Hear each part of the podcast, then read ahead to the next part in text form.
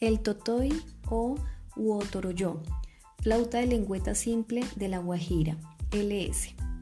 Consiste en una flauta de tres secciones, una cañuela o túdel de 10 centímetros de longitud por 1,5 de diámetro que lleva una lengüeta de 5 centímetros de largo y 0,8 centímetros de diámetro. Adherida a la parte superior del tubo de caña, este túdel, llamado en guajiro con la voz sumubajun, va ensamblado o embutido en el cuerpo de la flauta propiamente dicha, que mide unos 40 centímetros de longitud y recibe el nombre de guajiro de Sasawa. En la parte inferior, tercio más debajo de la caña, lleva cuatro agujeros digitales circulares que por lo bajo en su posición hacen más grave el sonido. Este cuerpo de la flauta desemboca libremente en un hemisferio de calabazo o totuma, que sirve de caja de resonancia y se llama en guajiro sitancho. Este calabazo puede estar suelto al extremo de la caña, pero sin que se separe ni desprenda o bien adherido con cera. No es forzoso que el calabazo esté cortado hemisféricamente. Puede hallarse casi completo y llevar solo un corte o boca amplia.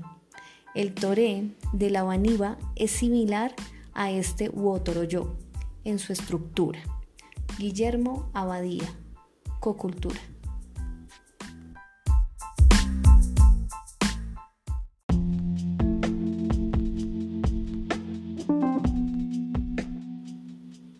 el Yapurutú LM.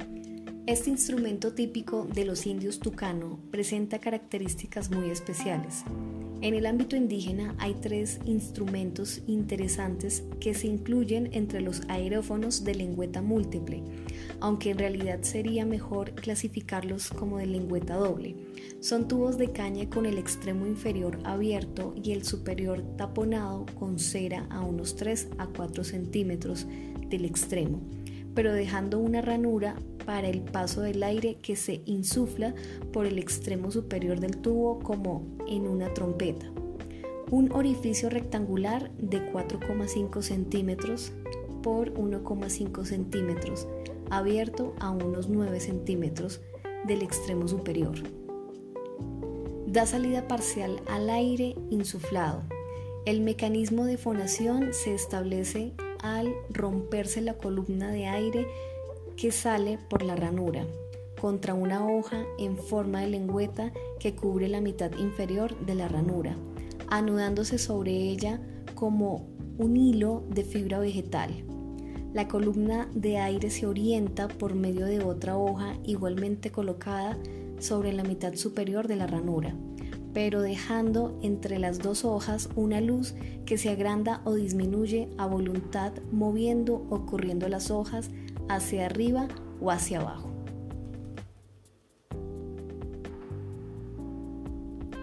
En el instrumento, que mide unos 154 centímetros de largo por 2,5 o 3,5 centímetros de diámetro del tubo.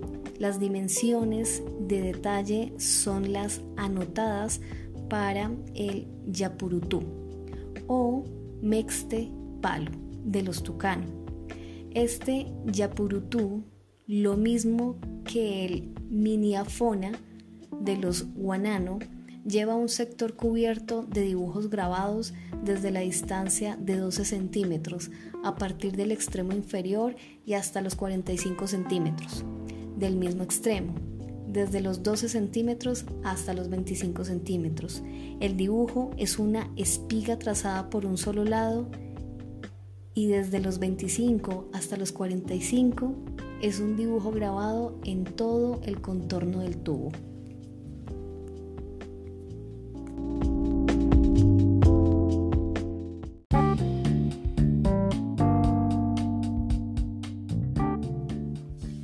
Tercer instrumento de este tipo es el peyudo o yapurutú bifurcado de los tucano.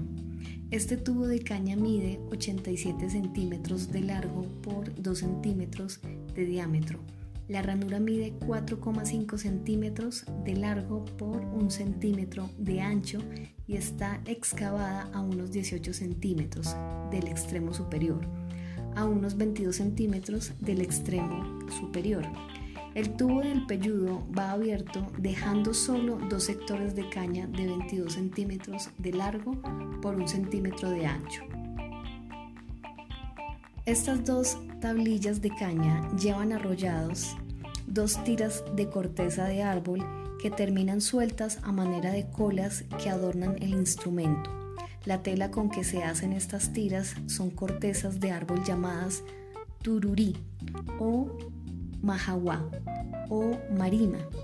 Las hojitas o lengüetas que tapan las ranuras se hacen de hojas secas de platanilla o bijao. Heliconia VI. Guillermo Abadía, Cocultura.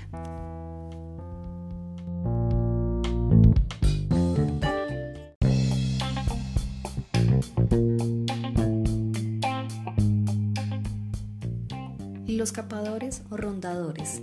S-I-R. La clasificación CIR está tomada de la palabra siringa o zampoña que en la época antigua eran instrumentos pastoriles semejantes a las flautas de pan o conjunción de varios tubos de distinto tamaño. Los capadores y rondadores, muy semejantes entre sí, pertenecen al armamentario musical de la zona andina y de muchos grupos aborígenes. Los conforman una serie de cañas, ocho o más colocadas de mayor a menor, por lo común de carrizo en igual diámetro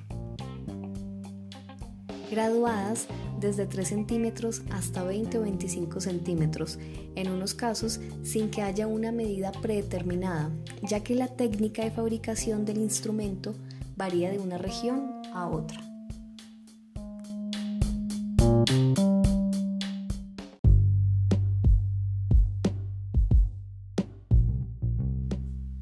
Hay lugares donde se usan 16 tubos, 24 o 32.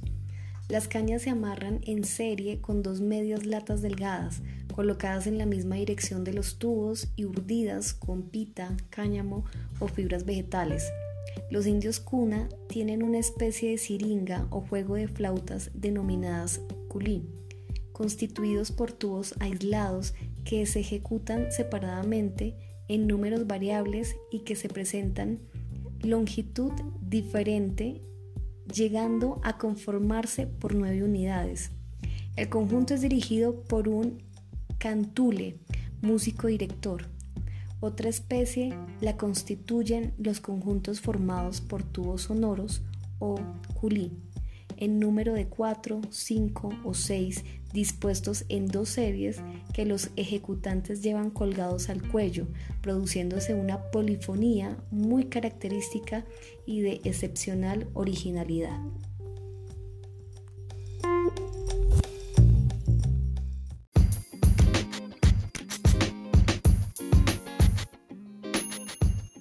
Las ocarinas, OCR son extremadamente variables en tamaño, forma y número de orificios y aunque su antecesora indígena fabricada en barro cocido y de forma globular ya casi no existe, una de las ocarinas más singulares es la de los indios Guaibo, que elaboran con el cráneo de un venado al cual le dejan los cuernos perforándolo tantas veces como lo requiere el uso melódico o adaptado los huesos naturales.